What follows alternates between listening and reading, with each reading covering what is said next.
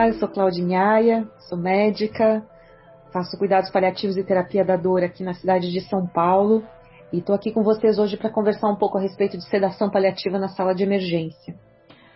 A sedação paliativa, por definição, é um procedimento que visa aliviar um sofrimento intratável que não pode ser aliviado de outras formas, ou seja, é uma última medida que tem é, a finalidade de abreviar o sofrimento de alguém que está em processo ativo de morte ou em seus últimos dias de vida, em fase final de vida de últimos dias. Então, aqui a gente já começa a falar sobre alguns conceitos que podem não ser tão conhecidos de quem está ouvindo esse podcast, então cabe alguns esclarecimentos. A sedação paliativa, ela é uma medida de redução de nível de consciência o suficiente para fazer com que uma pessoa consiga ficar confortável frente a um sofrimento que não pode ser aliviado de outras formas. A gente está falando necessariamente de uma pessoa que está vivenciando uma doença que se aproxima do seu desenlace para o óbito, ou seja, é uma pessoa que está em fase final de vida, em seus últimos dias ou poucas semanas, mais raramente, mas pode acontecer, ou mesmo em processo ativo de morte.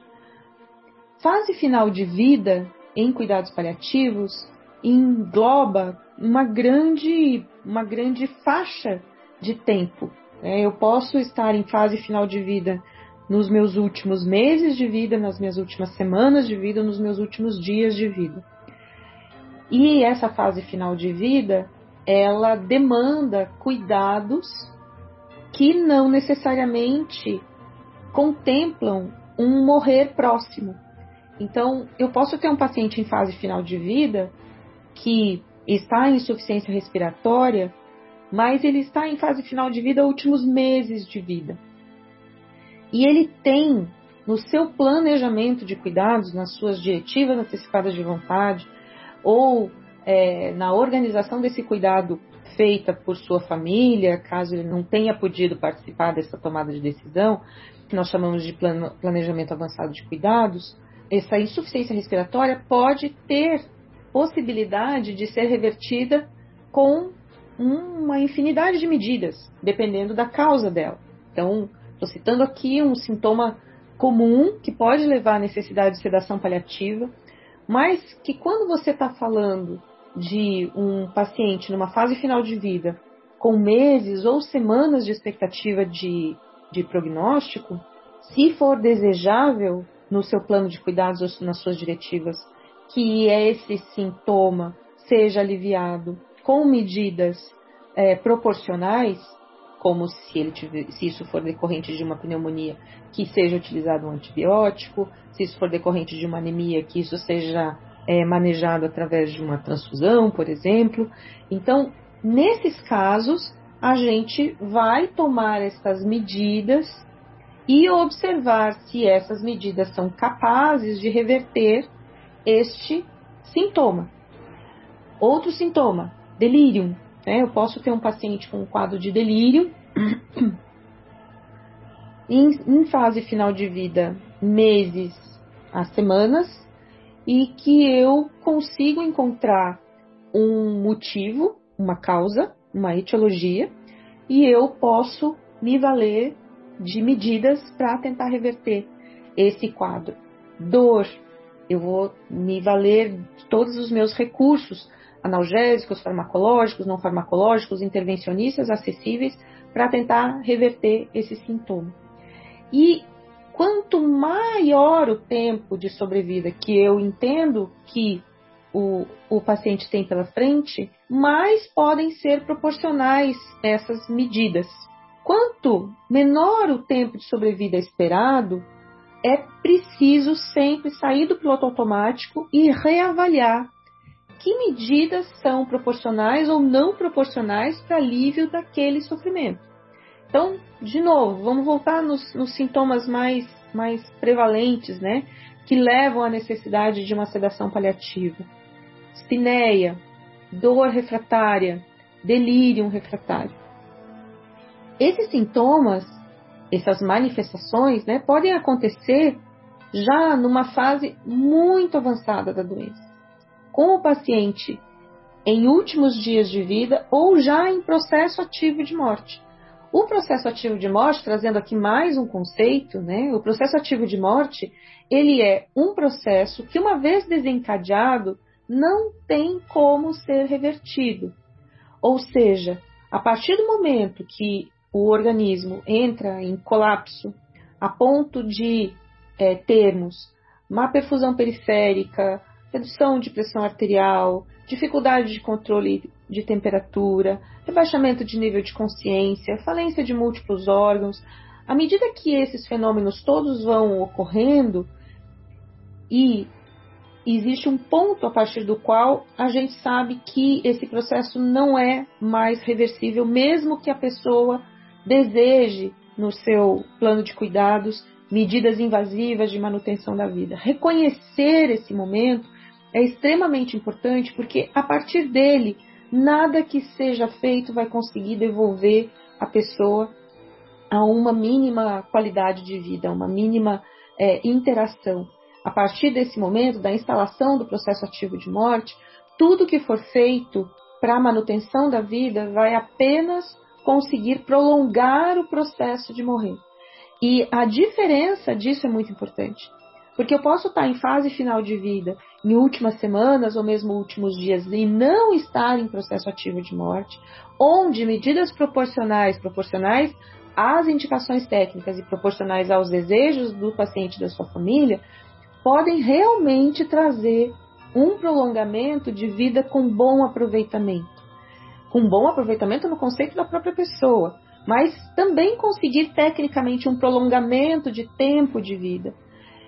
Enquanto que se isso for, as mesmas coisas forem feitas é, uma vez instalado o processo ativo de morte, isso não vai ter nenhum benefício real, nenhuma indicação técnica vai ter, nenhum benefício de resgate, né, de funções perdidas para aquela pessoa.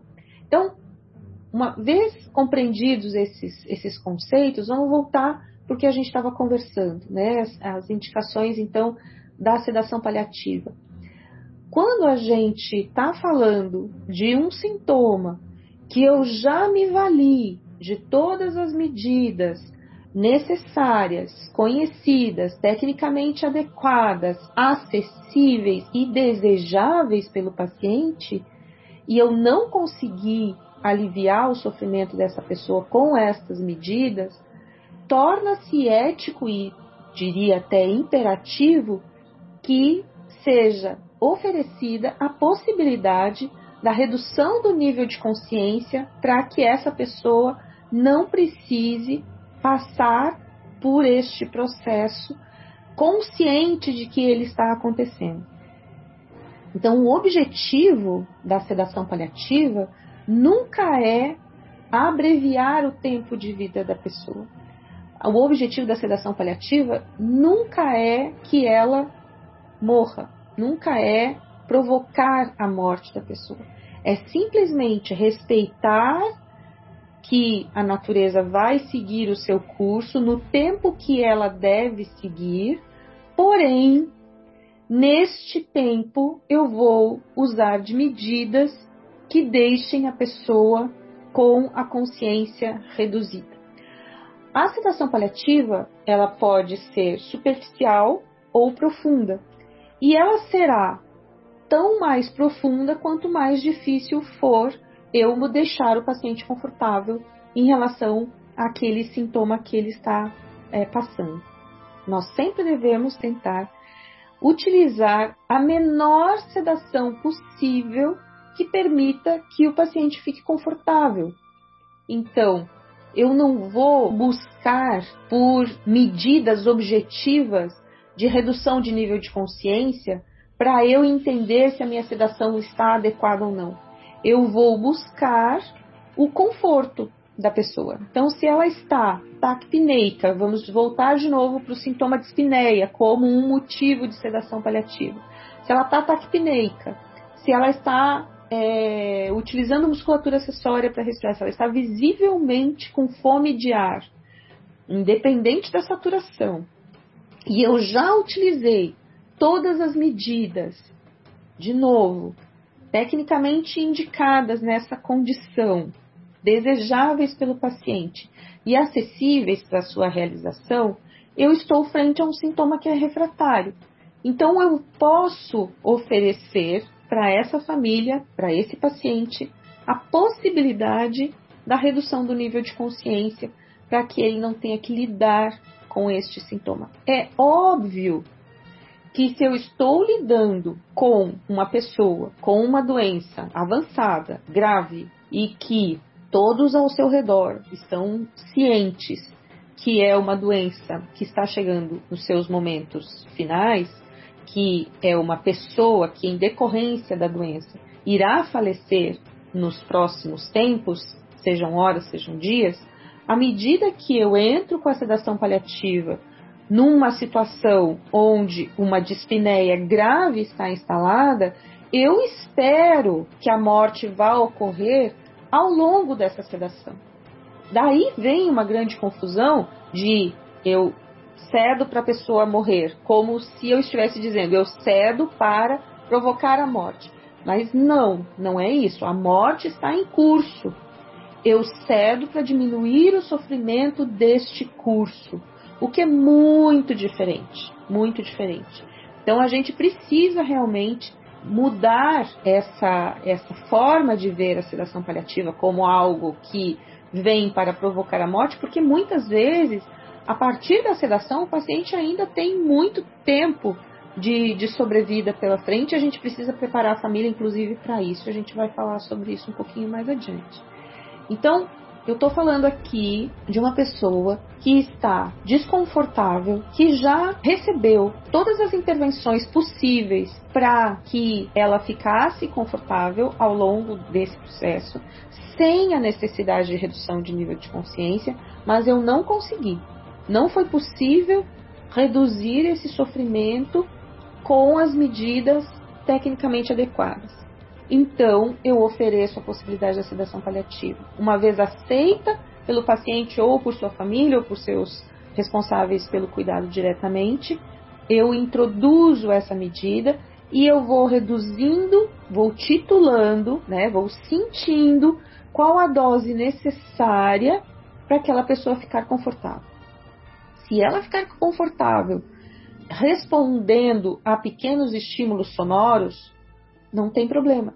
Se ela ficar confortável respondendo apenas a estímulos mais intensos, como dor, tá tudo bem. Se ela só ficar confortável com uma sedação profunda em que ela não responde a estímulo nenhum, também tá tudo bem. Porque o que está me guiando é que ela fique confortável. E eu passei por todas as etapas antes eu usei uma dose que reduziu discretamente o nível de consciência e eu percebi que a pessoa não estava confortável. Eu ajustei a dose dessa medicação para que ela ficasse um pouco mais profunda nesse é, tivesse a consciência aprofundada, tivesse a redução do nível de consciência aprofundado e eu percebi que ela ainda não estava confortável e eu precisei colocá-la em sedação é, profunda para que ela então ficasse confortável. Então, eu tenho todas essas etapas, eu não saio diretamente utilizando uma dose que vá deixar o paciente profundamente sedado, a não ser em situações de emergência, situações críticas, em que eu estou sedando, por exemplo, por um evento final, como uma hemoptise maciça, como uma hematêmese maciça, como um quadro de, de mal convulsivo. Então, nessas situações, pode ser que eu tenha que colocar o paciente em sedação profunda rapidamente, porque ele vai falecer rapidamente em função desse evento final, que é extremamente estressante e desconfortável. Então, nessas situações, eu posso querer uma sedação profunda rápida. Em todas as outras, eu vou passar por todas as etapas e, portanto, eu vou estar bem é, justificado caso eu tenha que chegar numa sedação profunda. Nós falamos então, até agora, a respeito de das indicações, né? Então, são sintomas refratários. Esses sintomas refratários são os que já foram submetidos a todas as possibilidades de tratamento. Então, se já foram submetidos a todas as possibilidades de tratamento desejáveis e acessíveis, eu estou falando que essa pessoa já foi atendida por alguém que sabe manejar sintomas dentro de cuidado paliativo. Por isso que antes da gente chegar na aula de sedação paliativa, a gente tem que passar por todas as aulas de controle de sintomas. Porque eu não posso dizer que eu sedei uma pessoa por um delírio refratário se eu sequer utilizei todos os recursos necessários para o tratamento de um delírio refratário. Eu não posso dizer que eu sedei uma pessoa por dor refratária se eu parei a minha dose de analgésico opioide em 10 miligramas de morfina. Eu não posso dizer que eu fiz uma sedação paliativa por dispneia refratária se eu nem usei morfina, por exemplo, para controle desse sintoma. Então, é importante que a gente é, entenda que a sedação paliativa ela tem lugar, está totalmente indicada, mas ela precisa ser antecedida por todas as medidas necessárias. E uma coisa importante, desejáveis, porque pode ser que eu tenha uma situação onde existe uma medida é, que possibilitaria o alívio daquele sintoma, que está acessível, mas que não é desejável, porque o paciente não deseja passar por mais nenhum procedimento porque ele já está cansado, porque ele tem uma doença que, se não se encerrar agora, se encerrará daqui a pouco. Então, é lícito que ele seja ouvido também nesse processo. E eu posso, então, ter a necessidade de fazer a sedação paliativa por conta desse sintoma refratário, uma vez que o tratamento disponível e tecnicamente indicado não é desejável pelo paciente. Uma situação, por exemplo, um derrame pleural.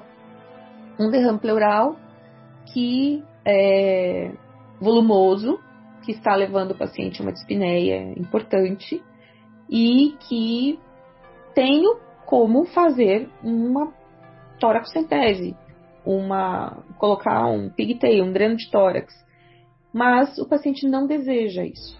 Ele não deseja mais ser submetido a nenhum tratamento, ele não deseja ser submetido a nenhuma coleta de exame, ele não deseja ser submetido à coleta de uma gasometria, ele deseja apenas ser mantido confortável.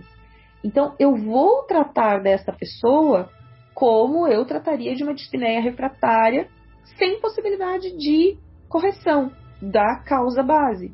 Então, se eu tenho essa condição, eu vou começar com os tratamentos de dispneia habituais. Se eu não conseguir tratar esse sintoma e ele for considerado refratário, eu vou ter sim a legitimidade de oferecer a possibilidade da sedação paliativa, que muitas vezes é o que esse paciente realmente está buscando frente à sua caminhada, frente a toda a, a, a, a miríade, né, toda a gama de, de procedimentos e, e, tratamentos que ele já fez e que não deseja mais é, realizar.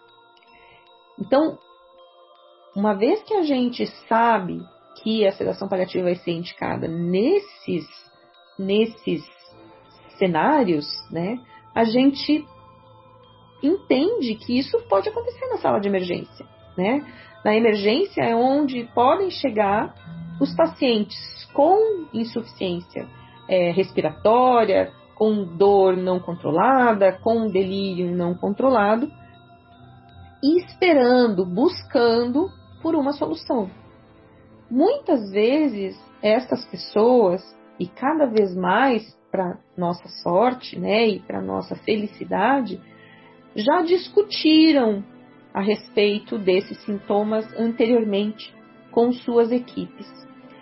E aí cabe um cuidado importante, porque a gente ouve muito, mas se veio para o hospital é porque quer que seja feita alguma coisa. Essa alguma coisa, esse tudo, né? Eu quero que seja feita, feito tudo, esse tudo, essa alguma coisa que leva as pessoas para um pronto-socorro quando elas chegam nesse momento, por mais que elas já tenham sido é, preparadas, alertadas, tenham sido acompanhadas e orientadas em relação a que esse momento iria chegar, elas buscam alívio desse sofrimento.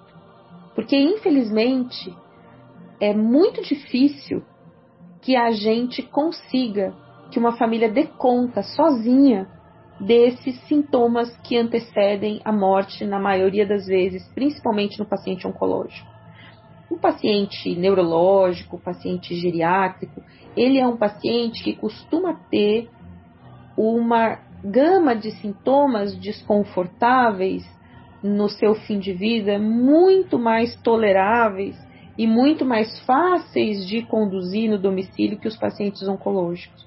Então, é, eles precisariam de um apoio que na maioria das vezes eles não têm em casa para poder é, lidar e não ir para o hospital para ter alívio desse sofrimento.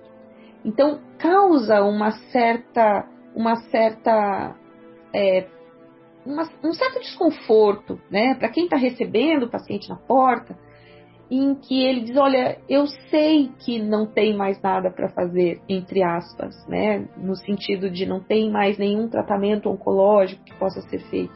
Eu já, eu, eu, eu, eu já estou sem tratamento há quatro semanas, seis semanas, três vezes, né? mas eu estou com falta de ar, mas eu estou com dor, mas eu estou, né? A família dizendo, mas ele está confuso. E essas falas chegam para quem, para a equipe que está atendendo na emergência, como um pedido de socorro. E os pedidos de socorro na emergência, eles em geral deflagram uma sequência de atividades, uma sequência de, de, de protocolos e de condutas que visam aliviar esse sofrimento, mas também, ou talvez até principalmente, é, salvar essa vida. E aí dá um tilt, dá um, dá um, né? O, o Léo não conversa com o CREA. Por quê? Porque esse paciente, na realidade, ele tá falando uma coisa, mas o que, na maioria das vezes, se você conseguir explorar o que realmente ele está buscando, ele está buscando alívio do sofrimento. Não está buscando prolongamento desta vida que já, em muitas vezes, já não é digna o suficiente mas ele não sabe como fazer isso. Ele não tem apoio em casa para fazer isso. Ele não consegue fazer isso mesmo tendo apoio, ele não tem estrutura emocional para isso. Ele ou a família vão achar que no hospital algo melhor pode ser feito.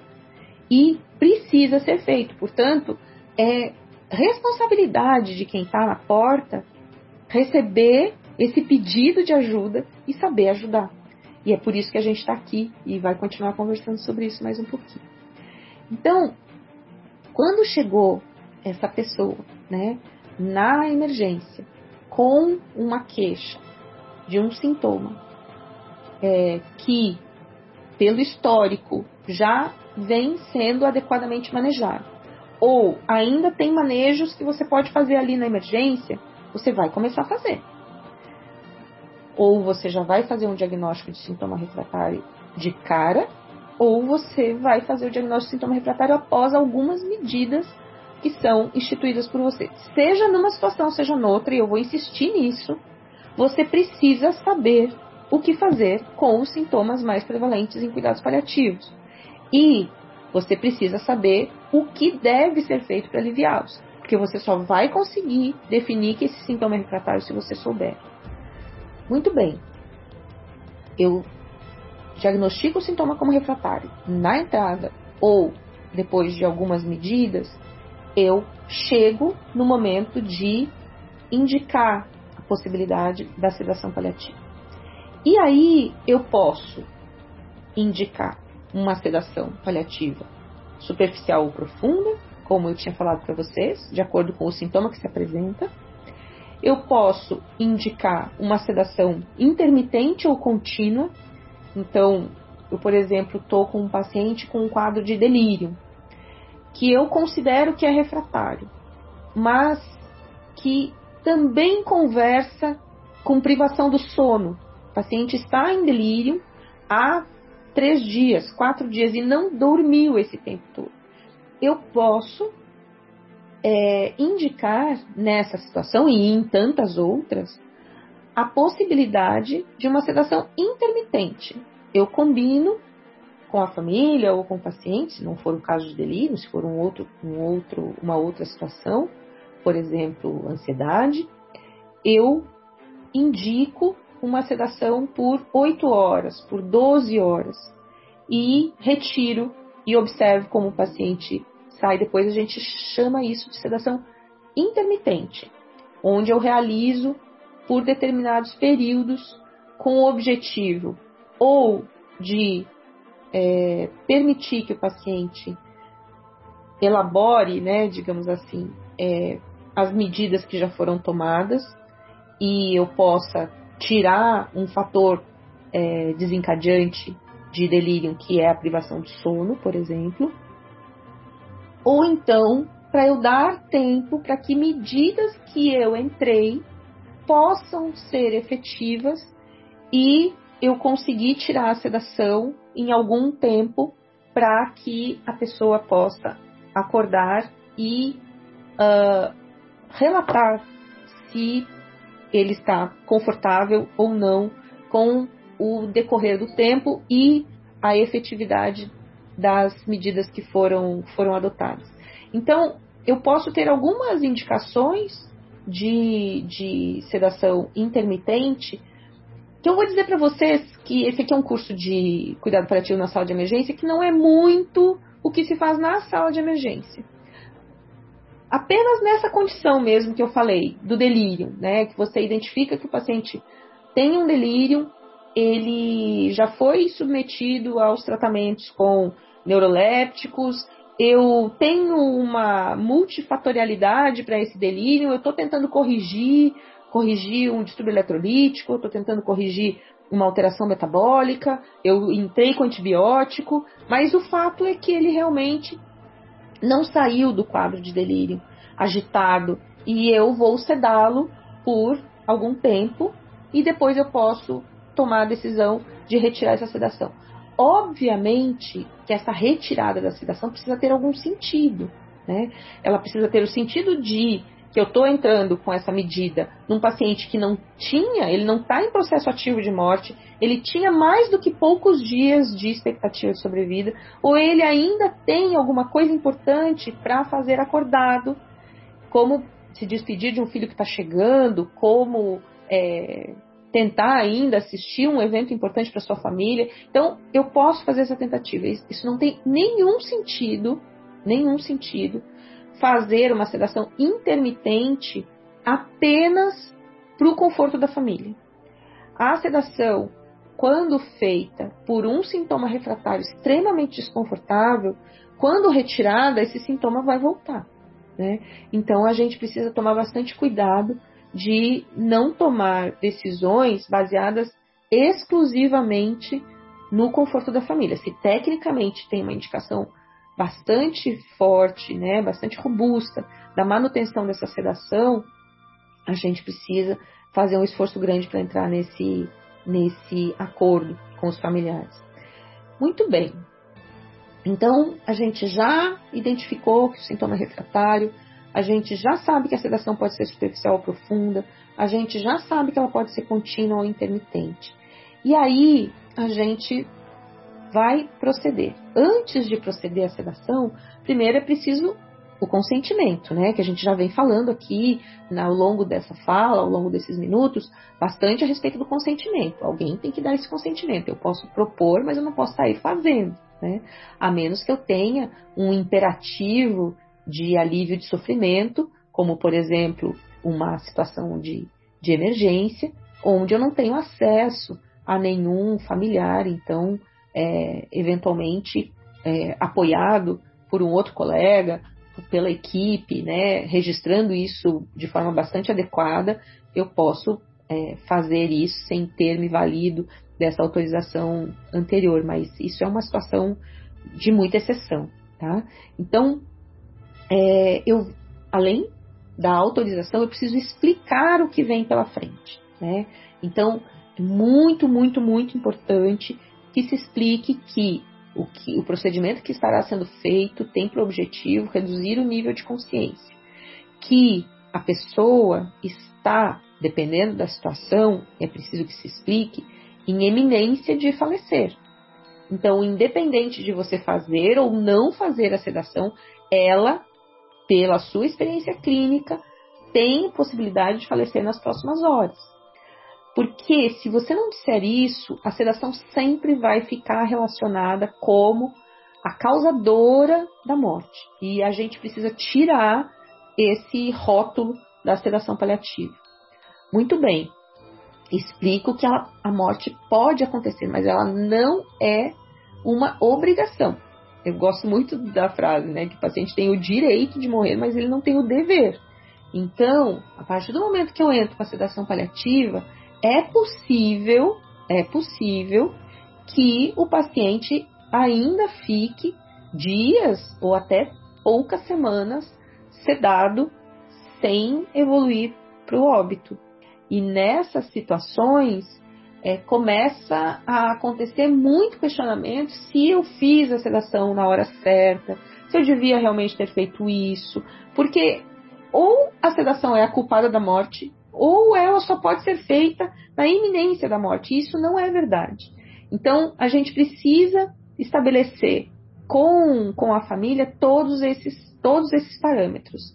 Então, quando eu entro com a sedação paliativa, e já aconteceu comigo, vou contar uma história. Na época que eu trabalhava no Pérola, nós atendíamos uma paciente é, que já era uma paciente dos cuidados paliativos, já tinha internado na enfermaria de cuidados paliativos, que tinha um câncer de mama extensamente metastático para pulmão, com carcinomatose, é, com linfangite carcinomatose. E ela vinha em tratamento quimioterápico com baixa resposta e tinha trocado o protocolo de quimioterapia.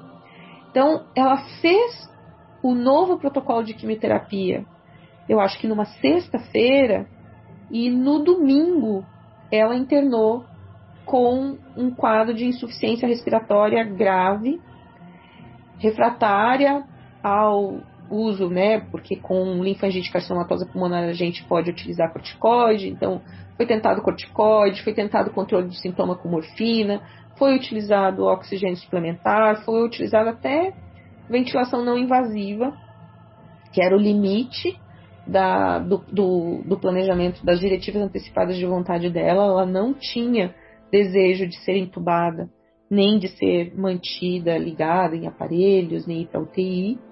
Então, decidimos pela sedação paliativa por dispneia refratária. Acontece que ela tinha feito quimioterapia, um novo protocolo, dois dias antes de entrar em insuficiência respiratória. Esse novo protocolo não tinha tido tempo de atuar. Então, ao longo da sedação, ela ficou estável, ela ficou confortável e estável. E ela ficou com uma saturação baixa que começou a subir ao longo dos dias.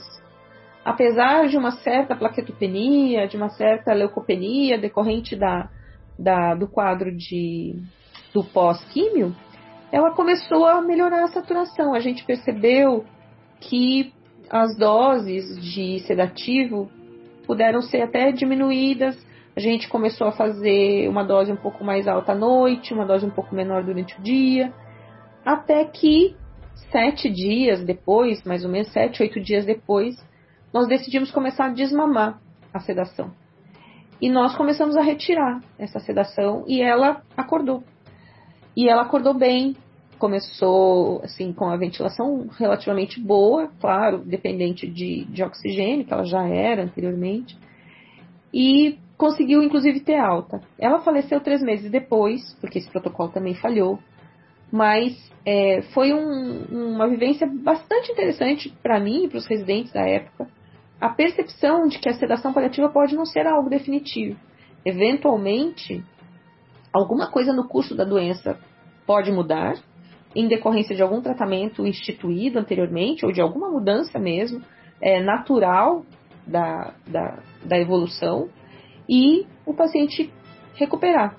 Outra situação que pode levar a esse tipo de, de circunstância é a infecção. Então, você considerou uma infecção refratária no planejamento de cuidados daquele paciente, não incluía a, a progressão de, de tratamento, ampliar espectro de antibiótico, entrar com novas linhas terapêuticas, e você para, para o antibiótico e mantém o paciente em sedação e os parâmetros começam a melhorar. Porque naturalmente, né, ele começa a combater aquela infecção, porque ele ainda tinha essa reserva para isso. Quando o paciente não tem reserva, não, não há o que você faça, que ele não vai melhorar. Mas quando ele tem, ele pode melhorar e a gente tem que estar aberto para isso. A gente não, não tem um, um compromisso, né, de que uma vez que se faça a sedação paliativa o paciente precise morrer. Mas a gente precisa preparar a família para isso, tá? Então, é um pouco parecido com o que a gente faz quando faz a extubação paliativa, por exemplo, né? Você precisa preparar a família tanto para uma morte é, iminente, né? Uma morte rápida pós a extubação, quanto para a possibilidade dele recuperar a capacidade de ventilar espontaneamente, é, permanecer vivo ou até receber alta hospitalar. Então, na sala de emergência, a gente decidiu, né, que vai fazer a sedação paliativa. Então, como é que a gente vai proceder? Além de pedir autorização, além de explicar como os procedimentos serão, convidar a família ou um representante da família a participar do processo. Essa é uma coisa bem importante que torna as coisas muito transparentes. Quem está começando fica um pouco inseguro com isso, mas é muito importante que e, e torna a, a possibilidade de que o familiar fique desconfortável com essa decisão de ter né, autorizado o início da sedação, é, torna a possibilidade dele ficar desconfortável com isso muito menor. A explicação né, da sedação paliativa que for feita para a família precisa ser feita também para a equipe que vai estar tá acompanhando esse paciente. É importante que eles, tanto quanto os familiares, compreendam é, do que se trata porque eh, também já tive muita objeção por consciência é, dada por, é, principalmente por técnicos de enfermagem, de não querer fazer o, a instalação da sedação paliativa como se fosse uma eutanásia. E não é. Né? Então, também com a equipe, a gente precisa explicar. E é, eu acho que até é mais fácil você explicar para o cuidador direto e para a equipe de enfermagem que cuida diretamente do paciente do que para pessoas que estão mais distantes, porque quem está diariamente, diretamente no cuidado do paciente, reconhece esse sofrimento e reconhece o alívio que vem quando a sedação entra. E aí, com que medicamentos a gente faz? A principal droga utilizada dentro do cuidado paliativo para fazer a sedação paliativa é o midazolam. É uma droga que permite uma titulação fina para uma redução de nível de consciência adequado, unicamente e suficiente para alívio daquele sintoma refratário com o qual eu estou lidando, e é uma medicação barata e facilmente acessível em praticamente todos os ambientes de atendimento hospitalar que temos, uma vez que é também uma medicação utilizada em outros cenários né, da, da emergência. Então, o uso do midazolam é a nossa primeira escolha.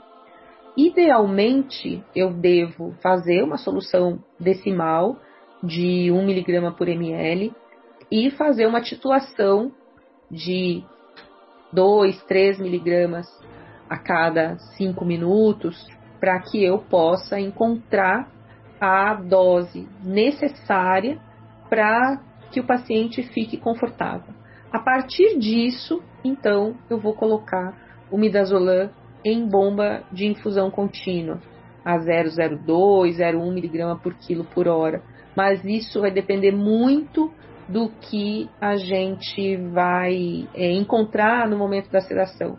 Habitualmente, entre 1,5 e 2,5 miligramas por hora, a gente consegue deixar o paciente confortável para a maioria dos sintomas refratários, com exceção de dor. Dor é bem mais difícil de você conseguir um alívio com sedação é, superficial. Eu posso também fazer a sedação paliativa em bolos, mas na sala de emergência a gente não vai fazer sedação paliativa é, a cada quatro horas, né, fazendo um bolos a cada quatro horas, não. Bomba de infusão é algo da prática da sala de emergência, então a gente vai fazer realmente é, essas doses.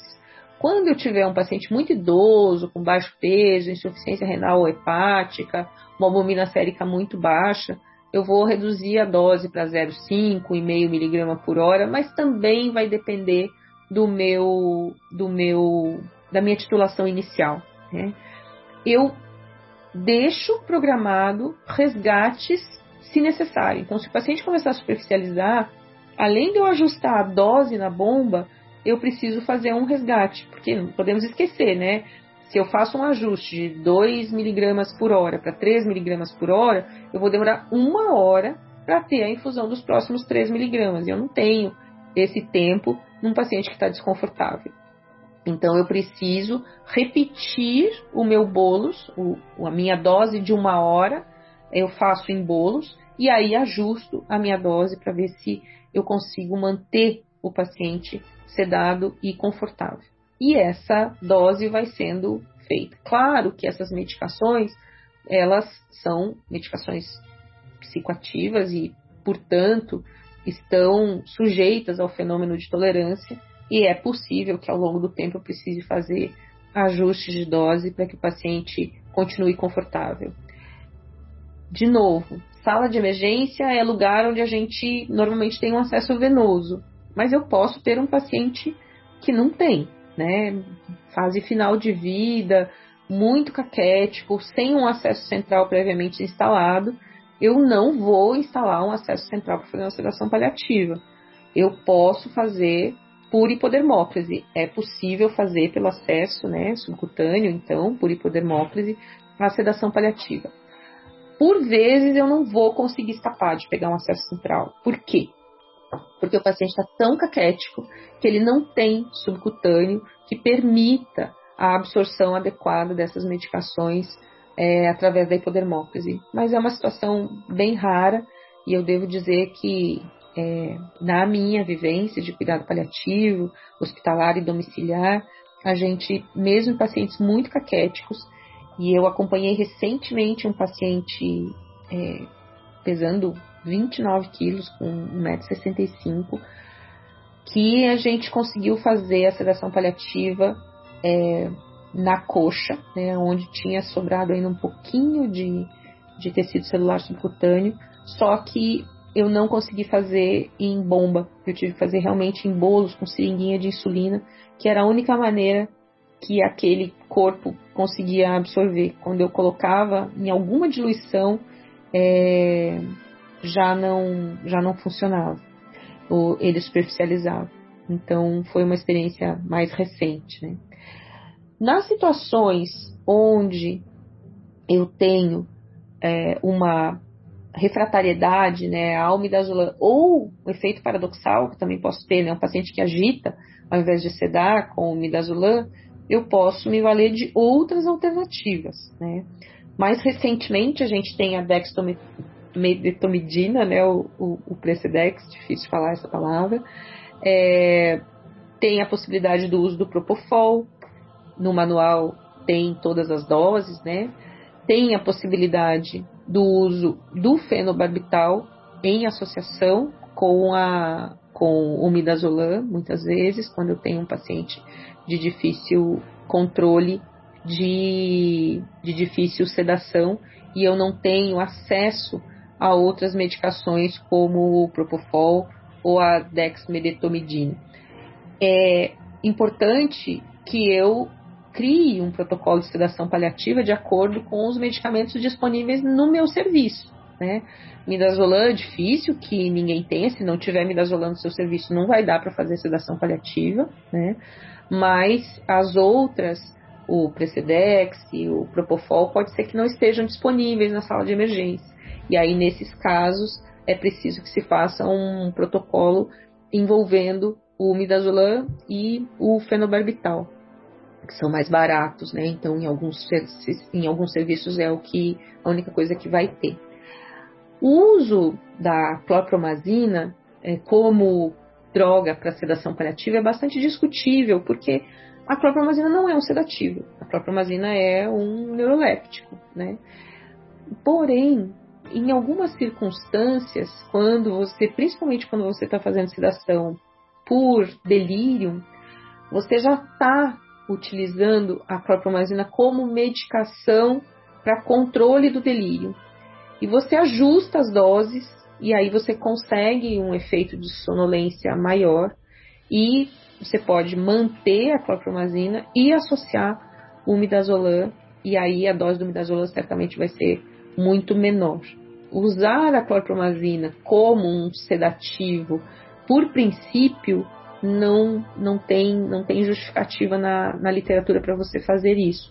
Mas muitas vezes, quando o paciente tem um delírio noturno, é, aquele paciente já demenciado que ap apresenta a síndrome do pôr do sol e que eu não estou conseguindo, que eu não consegui controlar com, adequadamente, que à noite ele persiste, né, muito agitado, e eu estou fazendo uma opção por uma sedação intermitente, principalmente com a intenção de reduzir a necessidade, fazer uma, uma, uma contenção química, né, para reduzir a necessidade de uma contenção mecânica, mas que eu me encaixo naquelas condições de indicação de sedação paliativa, eu posso me valer da própria mazina nesse sentido, tá? Mas com essas ressalvas que precisam ser colocadas.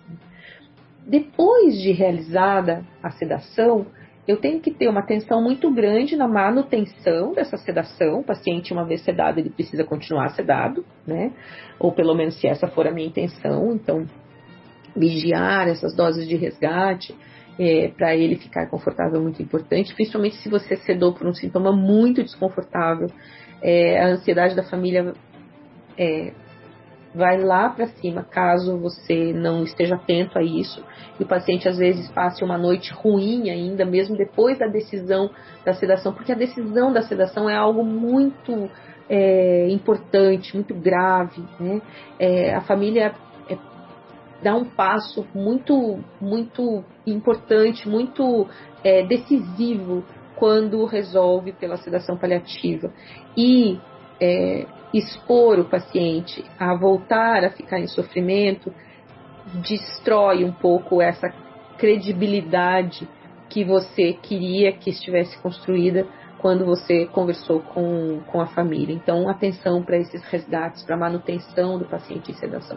Se por um lado é, o despertar do paciente no meio da sedação mostra para a família que a sedação não está acelerando o processo de morte, por outro, expõe ele a, a voltar a ficar em sofrimento.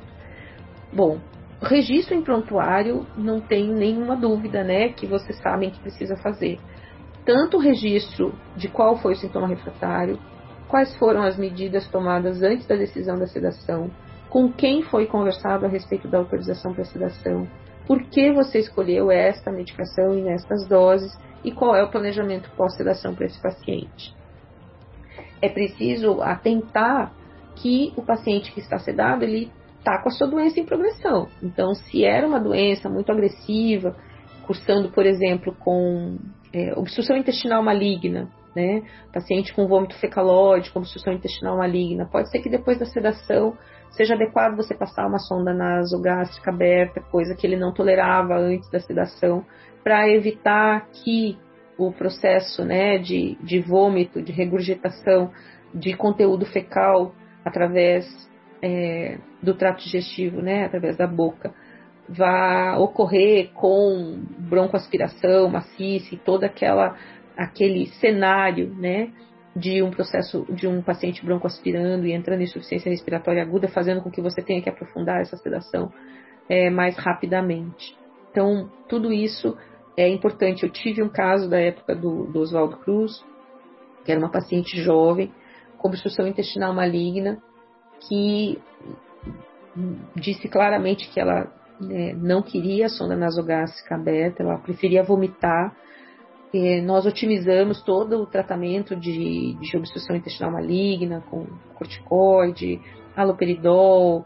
Na época, ela usou inclusive além da escopolamina para redução de secreções gástricas, usou a, o sandostatin, mas é, chegou num ponto em que ela vomitava 8, 12 vezes por dia e não tinha mais é, condições, né, de dignidade de, de, permanecer dessa forma e ela pediu para ser sedada.